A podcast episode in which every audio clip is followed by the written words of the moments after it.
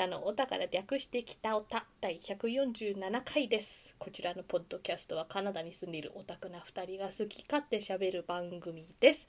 お相手はカナダと。楓の二人でお送りいたします。微妙に噛んだ。大丈夫セーフ。セーフ。えっと今回紹介する作品はどんな感じのさしょ私も噛んだ。あいこ映った どんな感じの作品ですか？はい。えー、不死が不死の時代を終わらせるために頑張る。頑張るうん。ですうん。これちょっとねあの他の時だとなんかキャッチコピーだとうん分かりにくいように感じで書いてたりするんですけれどこれは実はこのんゲームをやったことあったらもうほんとドストレートですうん。そのゲームの中で不死って言ってるしみたいなうん。うん。うん。だけれどもこう楓ちゃんは多分知らないだろうなということでうん。ドストレートで書きましたがうん。プレイしたことある人ならもう多分速攻でわかると思うんですけれども。こちらダークソウルズですうん。なので今更ながらダークソウルズのネタバレを食らいたくない方は、えっ、となんか他のソウルズってかダークソウルズややりな ダークソウルズやりなって。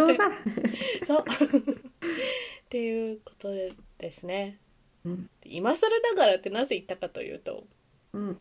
こちらのゲーム2011年発売されてるんですおお。で楓ちゃんは知ってるし多分でもちょいちょい行ったことあると思うんですけれども、うん。私あの長い長い積みゲーを消化するたびに出出ていたじゃないですか。てか今もその途中ではあるんですよ。うん。途中ではあるんですけれども実はこの「ダークソウルズ」というゲームをで、プレステ3の時代が終わりました。おお。イエーイ。こここからプレステ4の時代だ。もう5が出てるのにプレステ4の時代ですよという感じでですねこちらがうん私の中のプレステ3の時に買ったゲーム積みゲーで一番最後にクリアしたゲームになりました、うん。なのでそういう意味でもすごいめでたいめでたい。ただそのゲームをクリアするのにうん。116時間かかりましたおお、結構結100超えしましたか。100超えしましたレベルも100超えしました。でこちらのタイトルかえりちゃんん何か知ってる？全然知らん？全然知らん。全然知らんか？OK、うん。ダークソウルズっていうのは、うん。えっ、とフロムソフトウェアっていう会社が出しててですね、うん。でこちらのフロムさん、まあ、ソウルズ系で言ったらデモンズソウルダークソウルズが123と。で今年エルデンリング出したり、うんえっとあれえーっと対馬じゃない方隻狼シャドウズ・ダイ・トワイスっていう忍者ゲーみたいなのも出してたりあとちょろっと話したアーマードコアとかも出してたりするんですよ。でなんかアーマードコア機械だったり隻狼は忍者だったりデモンズ・ダーク・ソウルズ的なのはもうちょっとこう結構王道中世ヨーロッパ的ファンタジー的な感じだから世界観とかは結構バラバラだったりするんですけれども共通してんのが結構それなりに難しいほう。なるほど。でしかも難易度設定などないないのか。ないんですだからうん。ダークソウルズって難しいんですよっていうイメージがあって、うんだからこう一応これが最後のゲームだけれどもクリアできなくても私の腕でまあここまでいったら楽しめるかなみたいな楽しんだかなっていう満足感を得られるところまでうん。行ってみようって思ってたんですよ。うんそしたらドハマりしまして。だからこれ116時間って言ったんですけどこれ多分プレイ期間は本当2ヶ月かうん。1ヶ月半ぐらいで行った時間だったと思うほうだからもう暇さえあればダークソウルズをやりやってない時にはあああそこでレベル上げしてこうソウル集めて武器をこうアップしたら今度こそあれが倒せるかなみたいなもう寝ても覚めてもダークソウルズみたいな生活を送っておりまして。なんかストーリーは本当もうこの言った通り不死が不死の時代を終わらせるために頑張るっていう。あのゲーム始めたらもう不死なんですよ。アンデッドって。私はね英語でプレイしてるからこっから正確な日本語版のタイトルってかあの用語とかわからんですけどうんうん不死なんですよ。そしたらなんかこうこの世界には鐘を2つ鳴らしたら不死の世界を終わらせられるみたいな伝説が残っとるけど難しいから誰もできないんじゃみたいなことを言われて、うんエッサホイサエッサホイサと鐘を鳴らしたら今度はあのなんかこの器に4つの偉大なる魂を集めてらあの最最初の王まあラスボスなんだけど絵の道が開かれてそれであのこの世界を終わらせることができるんじゃみたいに言われてエッサホイサとその4人を倒して最終的にラスボスを倒して終わりです。ストーリーは本当そんなもんです。ぶっちゃけ。うん。でも面白いの。うん。なんかこのゲームはどっちかというとカットシーンがさ FF なんかは結構有名じゃん。なんか映画的なうん。なんか人が喋ってそういうストーリーがドラマが起こってみたいな。そういうのは全然ない。うん。セリフめっちゃ多分少ないこのゲーム。でも面白いの、うん。バトルが。バトルがこう難しいっていうバトルが難しい。なる。ボスが強いしうん。多いの。うんうんうん。でもって雑魚敵も強いの。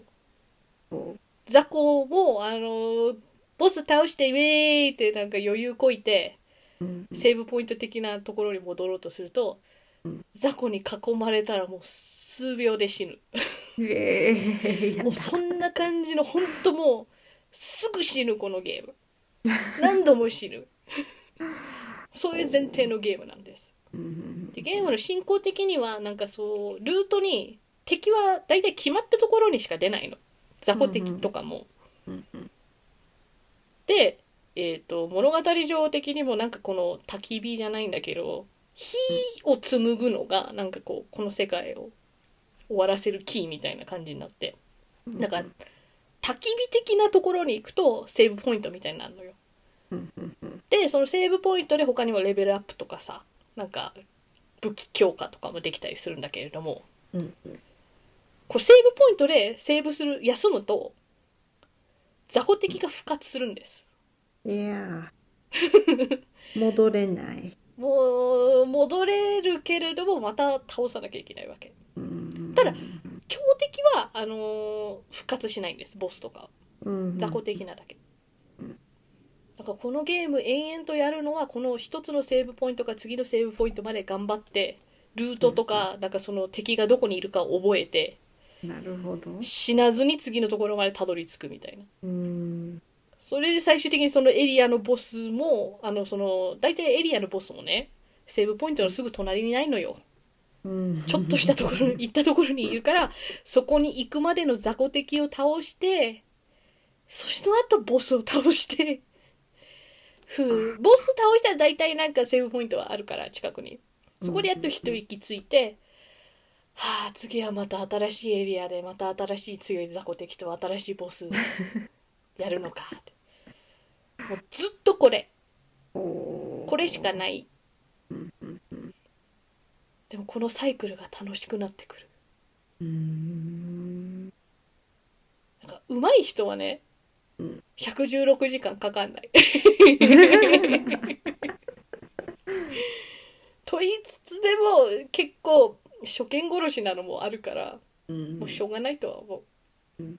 と言っても私はねもうあの私には難しいゲームであってイメージがあったからぶっちゃけうん。インターネットにあるさあのガイド的なのをそのまんま辿っていったから、うん。そこまでびっくりするポイントもなかった少なかったは少なかったんだけどそれでもあのちゃんと穴に落ちたりして死んだり あのガイドと違った方向に間違って行っちゃったらうわーってなんかいっぱい囲まれて死んじゃったりとかしたから、うん。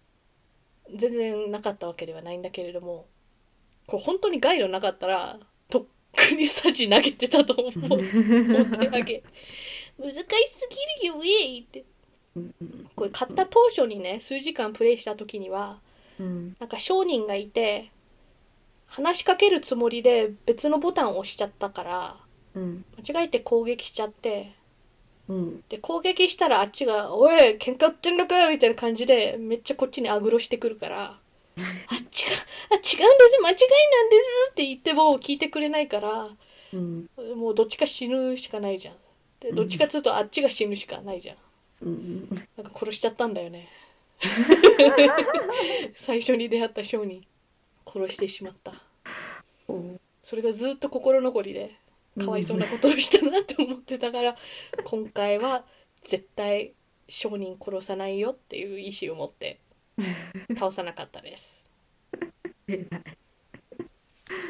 ただそれで知ったのはあの商人を殺したから私は前回手に入れた内刀を手に入れられたんだなって。いうことを読んじゃったので、うん最初の方はね便利なんか商品買ったりするの便利だからさ必要だったんだけど最後の方にはそのアイテムだんだんいらなくなるからうんうん内刀欲しくなっちゃったなーとかちょっと思い始めたけれども我慢しました。のであいつはあそこで今でも元気に商人をしているはずです。だってストーリー単純って言ったけれどもうんうん。深いところもあるんですよ。うんなんかこのストーリーで直接は語られないけれどもこの世界には、うん。この私という不死が誕生ってか来る前からある歴史みたいなのがあってなんか王国とか王様がいてそれがうんたらかんたらみたいなただそういうストーリーが全部なんかフレーバーテキストで語られてるんですよね このゲーム。武器とかアイテムとかの説明を見るとそういうところになんかこうそういうディテールとかが入ってて。えそんなんよ読まんわって思ってたのが最終的には特に意味もなくあの武器一覧を見て一つ一つ読んでた。あーじゃあこれこの人のはーってかこうこう難易度が難しいし死にゲーだからこう人を選ぶみたいなとこもあるんだけれどもうんうん。そういう一部の人にはものすごい人気あるゲームって認識があってうん。その理由が分かりましたわ。ハマったらやばい。ハマったら本当面白い。でちなみにはい。不死の時代は終わるんですか？終わったはずですうーん。じゃあ本人も死ぬの？そこら辺はよく分かんないどうなるのか。最後の敵を倒して火をつけたら、うん。あのもうまた最初の牢屋に戻されてた。あれ？ニューゲームプラスがもう勝手に始まってた。ああなるほど。ほほ だからもうストーリー的ななんかそういうどうなったのかは知らんですうーん。でダークソウルズ23って続いてはいるんだけれども。あそうなんですね。でも直接的な続きものというよりはその同じような世界観の、例えば遥か未来とかまた別の世界みたいな、うん世界っていうか別の国みたいな感じだからうんなんかうっすら同じユニバースだよねって感じで分からんこのこの直接後の本当に何が起きたのかみたいなのは。あとは実際はなんかこのこのあの光の蛇みたいなのとこう闇の蛇が実はいて闇の光の蛇につくのがなんていうか王道ルートで闇の蛇の方についたらその最後の火を紡がないでなんか別のエンディングがあるらしいけれどもうんそのためにまた116時間やるのはしんどいからうん。ちょっとやってない。けどわからん。だからそっちではどうなってるかわからんこの死にゲー的なのがうーん。実はこうゲームジャンルの中のサブジャンルみたいな名前ぐらいになってるんですよ。そうだからこれダークソウルとかまあデモンズソウルっていうじゃないですか。だからそっから取って Souls-like うん。なんかソソウルズライクっていうのはあのなんか前にも言ったローグライクみたいな感じで、ローグあの場合はローグっていうゲームみたいなって感じで、だからこの場合はソウルズみたいなっていうだからダークソウルズ、デモンズソウルからのソウルズで。もしくはソウルズボーンっていう言葉もあったりして、うん。だからこれは同じ会社が作っているブラッドボーンってゲームがあってそれも似てはいるけどちょっと違うわけよ。このデモンズソウルと。でもそっからのボーンを取ってソウルズボーンって言ったりするからもしなんなんかゲーム的な記事とかでソーズ like もしくはソーズボーンって出てたら、まあ、デモンズソウルダークソウルズ系っていうことで。で何がこうそういうソウルズライクに入るかといったら基本的には結構難しいゲームで死ぬのが前提でえっ、とある意味途中で死んだらそのレベル上げるためにねこのゲームではソウルズを使うのなんか敵とかを倒すと落としてくれるわけソウルを。だからそれをいっぱい集めてその次の焚き火に行ったらなんかある程度溜まってたらあのレベル上げにつぎ込めるんですよ。ただ途中で死んだらその所持してたソウル全部落とすんですよ。へえ。2回目またそこに戻ってソウルを拾えるんですよ。あ拾えるんだ。拾えるんですでも例えば拾う前に死んでしまったらその前死んだ時のソウルは消えます。いやだからそれも難しさになんかこーうう、ん。足す要因となってるんですけれども。うん。だからなんかなんかそういう難しさ的なのもこう大体ソウルズライクに入ってて。だから他にインスパイアされているゲームといったらこウィキペディア書によると「ローズ・オブ・ザ・フォーレン」とか「タイタン・ソウルズ」「ニオン」「ダークサイダーズ3」とかあと新しいのだと「ストレンジャー・オブ・パラダイス・ファイナル・ファンタジー・オリジン」とかがあれそうなんだ。ソウルズ・ライクなんだって。あとはなんかちょっと前話したハデスなんかもうあれもどっちかというとやっぱりローグライクなんだけどそういう意味じゃちょっとローグライクとソウルズボーン合体させてるみたいなうん気もするしなんかそういうんだと多分デッドセルズとか、えー、とホローナイトとかもちょっとそういう系統かなって気はする。あとはねなんかこここのゲームは違うんだけれどもそういう意味でなんかローグとかソウルズみたいなゲームの思想みたいなのがあってジャンサブジャンルになってる言葉といえばね、うんメトロイドベニアっていうのがあるの知ってる？知らない。こちらはねあのあのサムスとかが出てるさ。ああのメトロイドとキャッスルバニアシリーズって悪魔城シリーズのバニアを合体させてメトロイドベニアってこっちで言うんですよ。うん。だからなんかこうああいうレベルがあってプラットフォーム的なレベルがあるやつでだけどうん。時々戻ったりしてなんか別の道とかがあるみたいなのを確かメメトロイドベニアって言うんですよ。うん。だからそれも面白い言葉だなって思う。ねでもそういうの知らない翻訳者だったらなんやこれって 思うやつだけれども。でまあまあまあダークソウルズ戻りますとあと難しいってだけじゃなくてだんだんなんか何回も死んだりしてるとさうん。なんかこの世界のそのモンスターとかあと人とか登場する人とかにも愛着を持ったりうんなんかそっちもうっすらストーリーがあったりするのよ。うん。ここの場所でこの人に話しかけておけば後々なんかもっと奥に行った時にその人が現れてちょっとまたストーリーが進むみたいな、うん。だからそれもちょっと楽しみがあってうんうん。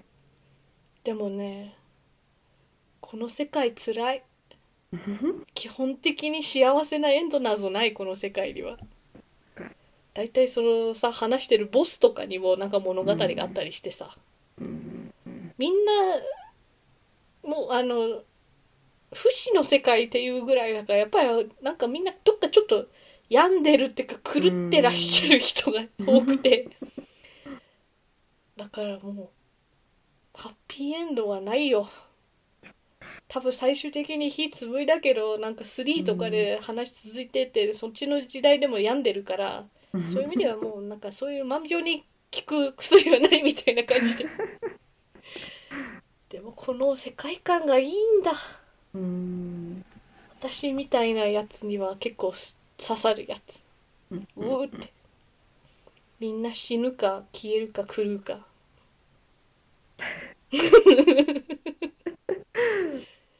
なるほど。でキャラによってはなんかあのプレイヤーキャラのやった行動とかによってうんうん。ちょっとストーリーが変わったりするからある意味そういう意味ではなんかこう玉ねぎ剣士みたいなおじさんが出てくるんだけどね。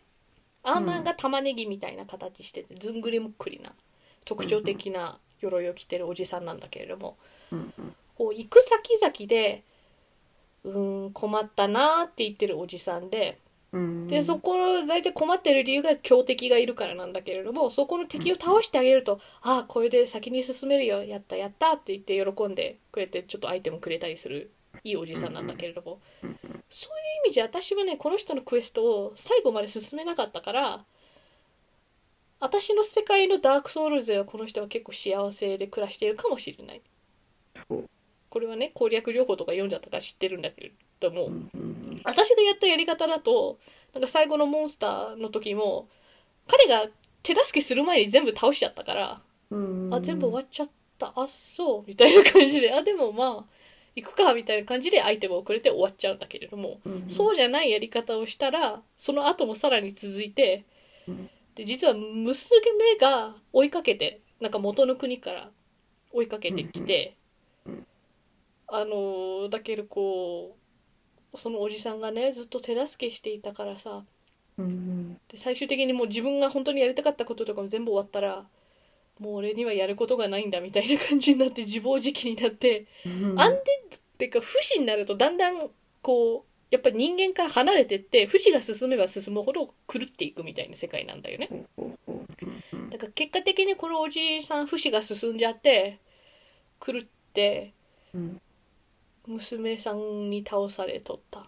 あで泣いてた。娘さんが、っていうのをこれねあの自分でプレイした後散々なんか他のルートもあるって知ってたからさ。うんなんか YouTube とかでプレイ動画をいっぱい見てたんだけれど悲しいって思った。ね。私の世界線ではあの人はあの来るとこは見なかったからもしかして元気にどっかでまた、うん、困ったなって言ってるかもしれないっていう。希望的観測を持っている、ずっと困っていてくれよ。そう。いいんだよ別に新たな困ってること見つけようぜ。絶望しないでさ。ってうん。基本的に救いのない世界だからあの世界。うん。あとはね面白かったストーリーとかねなんかこう火ってのがキーとなるお話だから、なんか火を守る、えっ、と巫女みたいな人がね点々と他うんにいっぱいいるんだけどね、うん一番最初にいるやつのその火守り目だから火を守る女って書いて火守り目だったかな、英語だと Firekeeper Maiden だから私はどっちかというと Firekeeper って知ってんだけれども、ファイヤーキーパーがなんか囚われのファイヤーキーパーで、うん。でしかもなんか声帯だか舌だかがないからおしゃべりできないのかわいそうな人なの。でなんかこうほその道でいろんな人助けたりするとその拠点みたいな感じだからそこのね、うん最初の日盛り目のところに結構集まるのよ。うんそれでどっかで困ってた金ピカの騎士がなんかしばらくねその喋れないファイヤーキーパーのそばでたむろってたんだけど、うん。ある時その拠点に戻ったらねそいついなくなっててね、うんあどっか行ったのかなって思ったらファイヤーキーパー殺されててえ？え？そしたら残ってんのがなんかそのんあの衣服とかだけで。うん。え？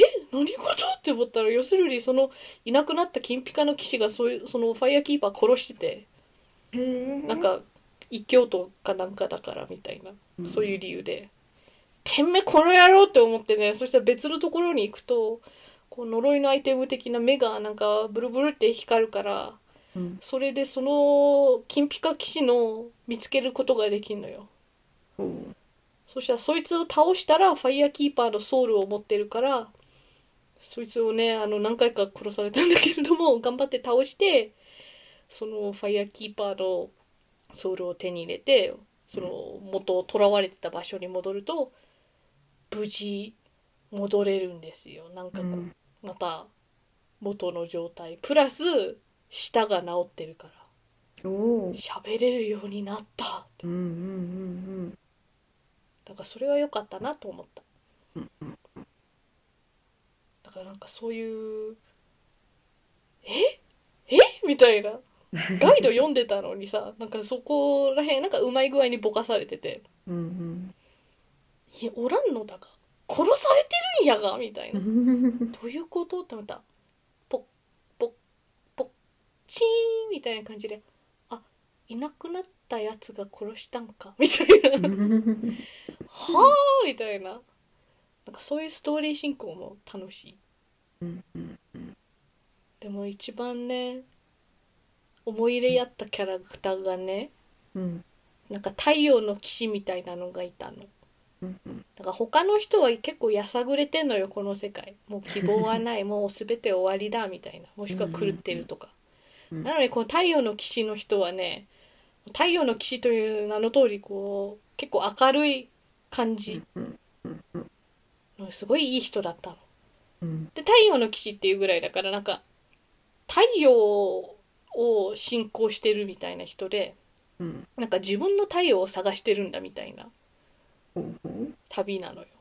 うん。それで道中結構ねボス倒すの手伝ってくれたりとかさうん。結構頻繁にあってうん。あとアノールロンドってとこにいるといっぱい話しかけるとなんだそんなに話しかけられると好意を持たれてるとも勘違いしちゃうじゃないかあはっはみたいに言われてうん。いい人だなって思ってたら私の選択が間違ったばかりに。うん。うん。最後すごいかわいそうな目に遭わせてしまった。おやおや。ちゃんとしてたらラスボスまで一緒に行けたのに。最終的にはねうん。なんか光る虫に頭寄生されてた。けなんかこうドア開けたらさうん。そう頭をこうピカーって光るなんか虫にねうん。乗っ取られててねうん。あー見つけたこれが私の太陽だみたいなこと言われてもう完全に狂っとるからねうん。攻撃してくるから、ああああってもう情緒が不安定になりながらもう倒してしまった。いやもうそうなったら多分倒すしかないんだと思う。うん。あとこのゲームオートセーブなんですわー。つら 多分もうそれが確定とした時点で戻れないんでうん。すだからもうそういう意味じゃ重みがあるんだよ。そういうキャラとのなんかうん付き合い方みたいなの。だからもうそこのところ本当悲しくて。うん。え戦わないとダメみたいな。あーあーって 思いながらもでもあのあの気抜いたらすぐ殺される世界だから頑張って倒したらもうしばらくその後本当ね呆然と立ってた。ええどこで間違えた？みたいななんか映画の主人公みたいなこと言ってた。うん。だって私がうん。あの参考にしてたガイドによるとうんこの通り言ってたら彼は敵対しないはずですって書いてあった。あれ？騙されたあのガイドに。チクシクあいつのせいだ。このガイドを書いた誰かさんのせいだ。しかも「はずです」って確認取れてないんかい。いやあのあの人の考えてる手順はちゃんと正しいんだと思うけれどもうん書き方が悪い。あ。書き方が悪い。順番あのそこら辺のねうん。文章の順番がおかしいガイドにするんだったらといってもこれはやっぱり正式なガイドじゃなくて誰かファンがただ書いただけのような非公式ガイドだからそういう意味じゃね。あのーこのガイド最初の方の方がもっとちゃんと書いてあったよなって思ってたけど。だんだん疲れが出てきている。そうそう。長いゲームだからね。と思いつつでもうー。あの人のせいで本当。ダークソウルズにトラウマ植え付けられた。本当久々にゲームであんな悲しくなった。うん。えって。意味もなくあそこら辺をちょっとしばらくうろうろしてたし。でしかもねその光る虫ね装備で手に入れた。へえ。まあ多分あのプレイヤーキャラは着脱可能だと思うんだけれどもさ、うんうんそこら辺なんかもう開発者悪趣味って思った、悪趣味いやーでも分かってるなーって、最悪だけどもっとやってくださいって思った。もうすごい。そこら辺が刺さるなって。ひどいですここのシナリオ書いた人は。プログラマーとかも。救いがない。うん。そこがいい。あ となんかね奇妙な人形を持ってないと入れないね。なんかうん。絵画の中の世界があってね。うんそこもその奇妙なぬいぐ人形の多分元持ち主がうん。そこの最後にいるんだけれども。多分その半分人半分竜とかだから迫害されて結果逃げた末がこの絵画の中の世界とかなんかそういうストーリーだから本当は倒さなくても出れるんだけども。うん倒せるんですよね。うん。でやっぱり倒したらなんかいい装備とかが手に入ったりなんかアイテム手に入ったりするゲームだから倒しちゃったけどかわいそうなことをしたなって思うはあって、本当に世知辛いうん、ゲームです。本当。というのは116時間も続くゲームなんですよ。割と辛いっす辛い。なそう。であとあのそうボスも普通に強い。うん。だからあの初挑戦で倒せたボスね多分私ねうん一人しかおらん。うん。それ以外は最低3回ぐらいはやってたしすごい苦戦したのはもう絶対10回以上は言ってた。しなんか場合によってはなんかこう倒せないから装備のレベル上げたりうん。あのレベルアップすることによって能力値上げれるからそういうとこで変えない何か変えないと倒せないなってことでこうすちょっとまたどっかでレベル上げしたりしてまた挑戦してみたいなことをするゲームだからかなり根気はいると思う、うん。でもそれが性に合う人だったらもうドハマりすると思う。あとレベル上げの時もねなんか D&D みたいななんかイントパワーとかさなんかそういういろんなステータスに直結する数値があって、でレベル1個上げるとその好きな数値を1つ上げれるのよ。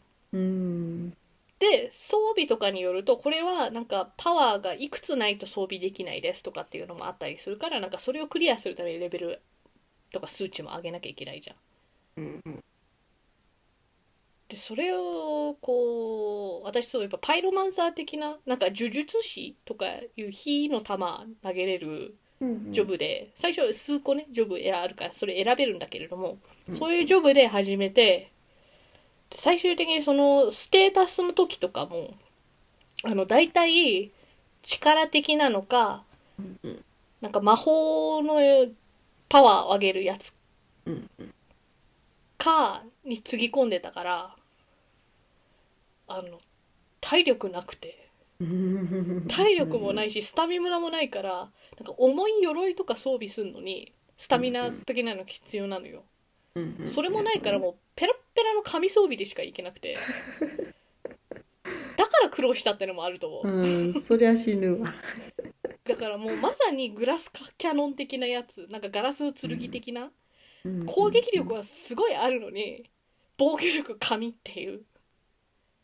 だからね時々さどうしても倒せないボスがいる時に攻略動画とかを見るとうん。体力私の倍ぐらいあるのよ。体力とスタミナが。だからさそれを見たらあこの人はなんか45回食らっても死んでないからこの戦法は私あのちょっと参考にならんなみたいな。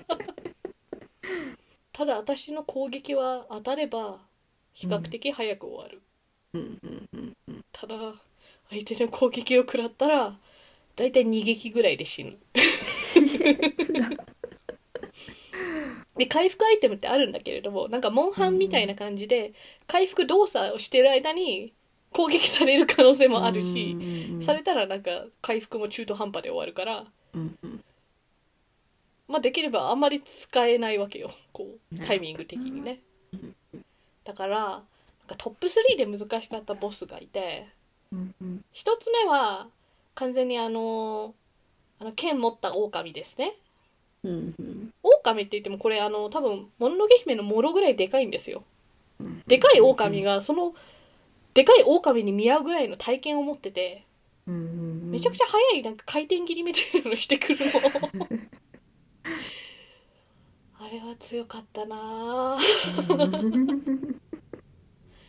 で2番目に2番目っていうか次にあのあった難しいボスが、うん。2人いるやつ。どどのゲームでも2人いるやつはうんてか1人以上いるやつはずるい。だからこれもそういうのに典型的によくあるさ1人はでかくて重い。でも攻撃力めっちゃあるタイプで。うん。もう1人の方が素晴らしっこい。でもこいつもダークソウルズだから攻撃力はあるんですよ。だからそう2対1でなんなんでこんな苦労しなきゃいけないんだみたいな。ずるいじゃないかって。思ってて頑張って倒したんですよ。うんそしてその次にあった難しいボスがこいつもずるいの、うんなんか英語のタイトルだと「フォー・キングス」っていうなんかえ日本語だと 4, 4人の公王とかかな。うんでその名の通りいっぱい出てくるんですよ。ひえなんかそう。タイミング的には最初は1人なんだけれどもそっから90秒かな？でもう1人増えんの。うん。だから最初の1人を90秒以内に倒せたら次を1対1で挑めるんだけどうん。10秒なんてすぐじゃないですか。すぐだね。もうちょっとでもなんか攻撃の手を緩めると4人ぐらいに囲まれてるしうん。あと体力の都合上で絶対90秒ごとになんかこう新たにもう1人増えるからうん。呼んで終わらないの。うん。5人目とか6人目とかも出続けるのよこれ。嫌だ。フォーキングズなのに4って数字守って？みたいな。うんせめてそこ守ってよって。なんかあれも大変だった。うん。ずるい。あとなんかこう指輪というものを装備するとこう副反応じゃないけどさ なんかこうステータスアップとかなんか嬉しい効果があるゲームなのね。だからアーマー的な装備の他に。うん。ただこのフォーキングスと戦う時は彼らは深淵に住むものだからね。うん。だからその深淵に普通の生身の人間が行くと確実に死ぬからうん。死なないための指輪ってのがあって。うん。でもその指輪を装備してないといけないってことは本来なら2つ装備できる指輪が実質1個なわけじゃん。うん。なんでこいつはここに住んでんの？っ てずるくない？はあ？理不尽だな。ってって思いながらでもね倒すとすごいアドレナリン出るのほんと一人でガッツポーズしてシャー！みたいな言ってるゲーム。もうそのためだけにまた次のボス倒してるみたいな。だからアドレナリン中毒になるんだと思う。だ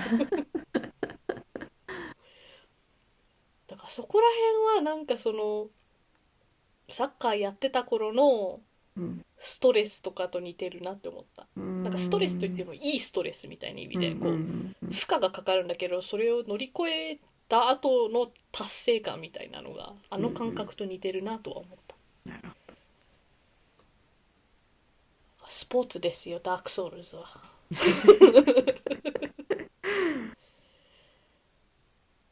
でも無事クリアできたのでどうんこれで私も一人前のゲーマーかなって。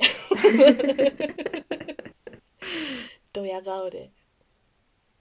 最近は何か落ち込んでも。でも私はダークソウルズをクリアした。うんでもそういうのを育てるようなゲームではあると思うの。なんかうん。ちゃんとそのボスの対処を見てこうこういう時は避けたりこういうこの時は防御したりしなきゃいけないとかうん。ちゃんとそれに向けてなんか正しい正しいっていうか効率的にいい装備とかうん。ステータスの上げ方とか、そうステータス上げるのにちょっとどっか雑魚敵買ってあのレベル上げするかとかなんかそういうプランニング的なのがすごい生きるゲームででしかも私はこういうステータスでクリアしたけれども全然他のステータス振りでもクリアできるっていうのはわかる。でそれらがもうちょっとあの限られたものしかこうダークソウルズはちょっと手出しづらかったのがもうちょっと万人向けに出されたゲームが、うん今年プレステ5で出た多分今年のゲームオブザイヤーとか結構取るんじゃないかなって私は勝手にプレイしてないのにね全然。うん。評判とかで想像なんだけれども思うのがエルデンリングってやつなんですよ。うん。だから私もプレステ4の時代が終わってプレステ5のゲームがプレイできるようになったらエルデンリングやりたいなって。うん。もうそれを楽しみにしているしその前にプレステ4で買ってあるブラッドボーンもやらなきゃなと思いつつでも楽しみだなって思ってはいるからうんダークソウルズをクリアしたことによってなんかまた新たなジャンルへの体制がうん開かれたというか調教されたというか そういう気分ですわ。スキルも上がっただろうしね。気はする。うん。なのでどうですか楓ちゃんは？2011年に出たゲームを。なんですけれども。でもあのプレステ5買ったらこの1個前の「デモンズソウル」のリマスター版が出てるよ、そっか。いやー。これは、多分、ん。あの、うん見るだけあにとどまるなるほど気ね。がする、じゃあそういう意味じゃ三角かな。三角評価。そうかな、うん、あのあの実況動画とかいっぱいあるから。そういうの見ててもこうその辛いストーリーは拝めると思うけどあのどんだけの人があの太陽の騎士が狂ったエンド行くのか。大体動画出してる人だとなんだろう。何回もプレイしてる人とかだったりするとそこ回避しそうだから。うんうん。私と同じトラウマは植え付けられないかもしれないけれども。でもプレイドがあるよ。うんうんうん。ならまだ、うんうんうん。そうだね。三角かな。やったうんうん、やっぱり死ぬのは嫌ですか。死ぬのは嫌だしあんまりこうその繰り返し系とかが苦手なタイプで。あと、うん、ゲーム操作とかあはいはいはいねはい。うん。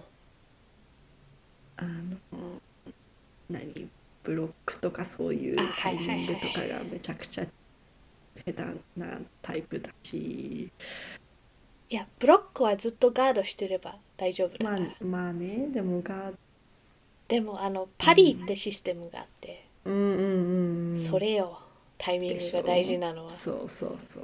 私このシステムねすっかり忘れてて。ラスボスでやっとあの習得したから。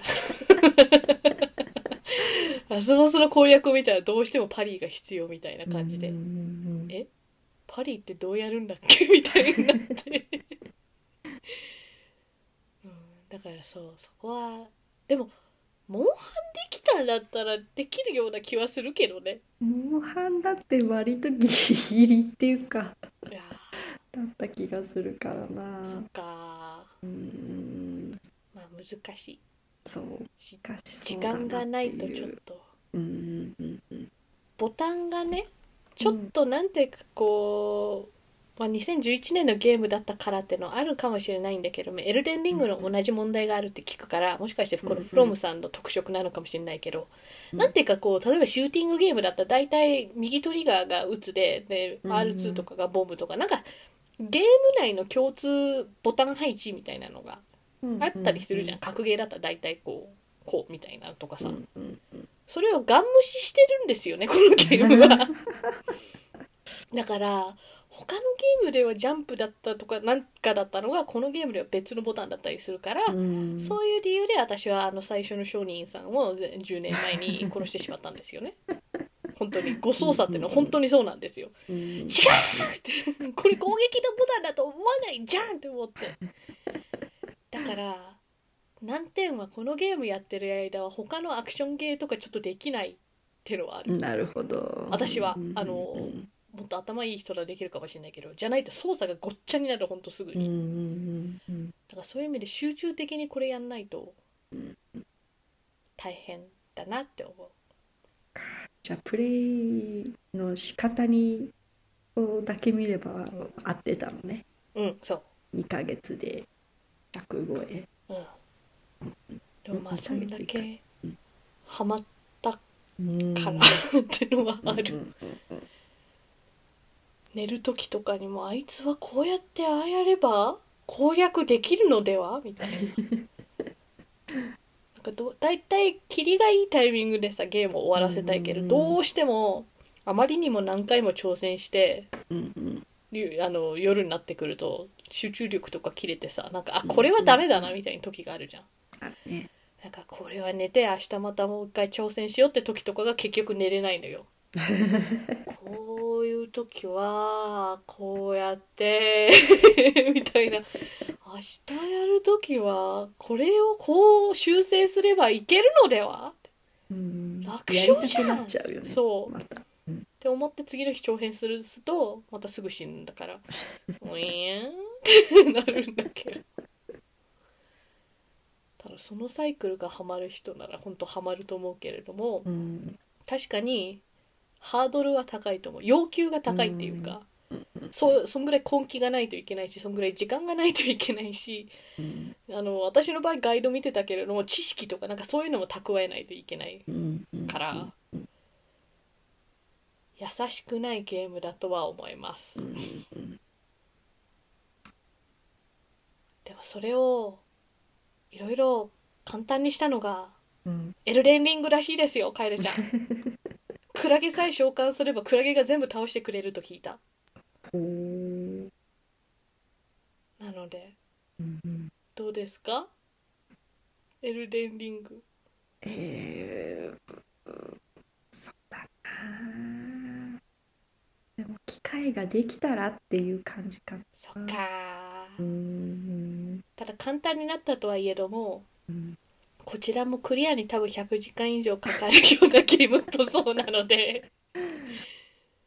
そうそう人によってはなんか70時間ぐらいいったからそろそろサイドクエストやめて、なんかラスボス向かえば多分12時間で終わるっしょって思ったら、うん。なんか配信者だったんだけれどもうん視聴者の人とかに「いやいやまだまだ4分の1ぐらいありますよこのゲームの」とか言われてたから。おー結構長いゲームっぽいです。だけど世界観はほんと素敵。うんうん。汚 い大体全てが朽ちているみたいな。うん。あとモンスターデザインとかもキモい。うん。けどそういう意味じゃ特徴的なゲームだからなんかそこら辺本当ビジュアルとそのゲーム難易度とかアクションゲーがねもちろん好きとかなんかそういうのを好きな人だったらドハマりするんじゃないですかねって2011年のうん。発売されたゲームを今更ながらおすすめしている。うん。なのでこの北オタを聞いてる人で ダークソウルズやったことないけど興味ある人は、うん。ぜひやればいいんじゃないですかね。うんみんなもダークソウルズのために狂えばいいと思う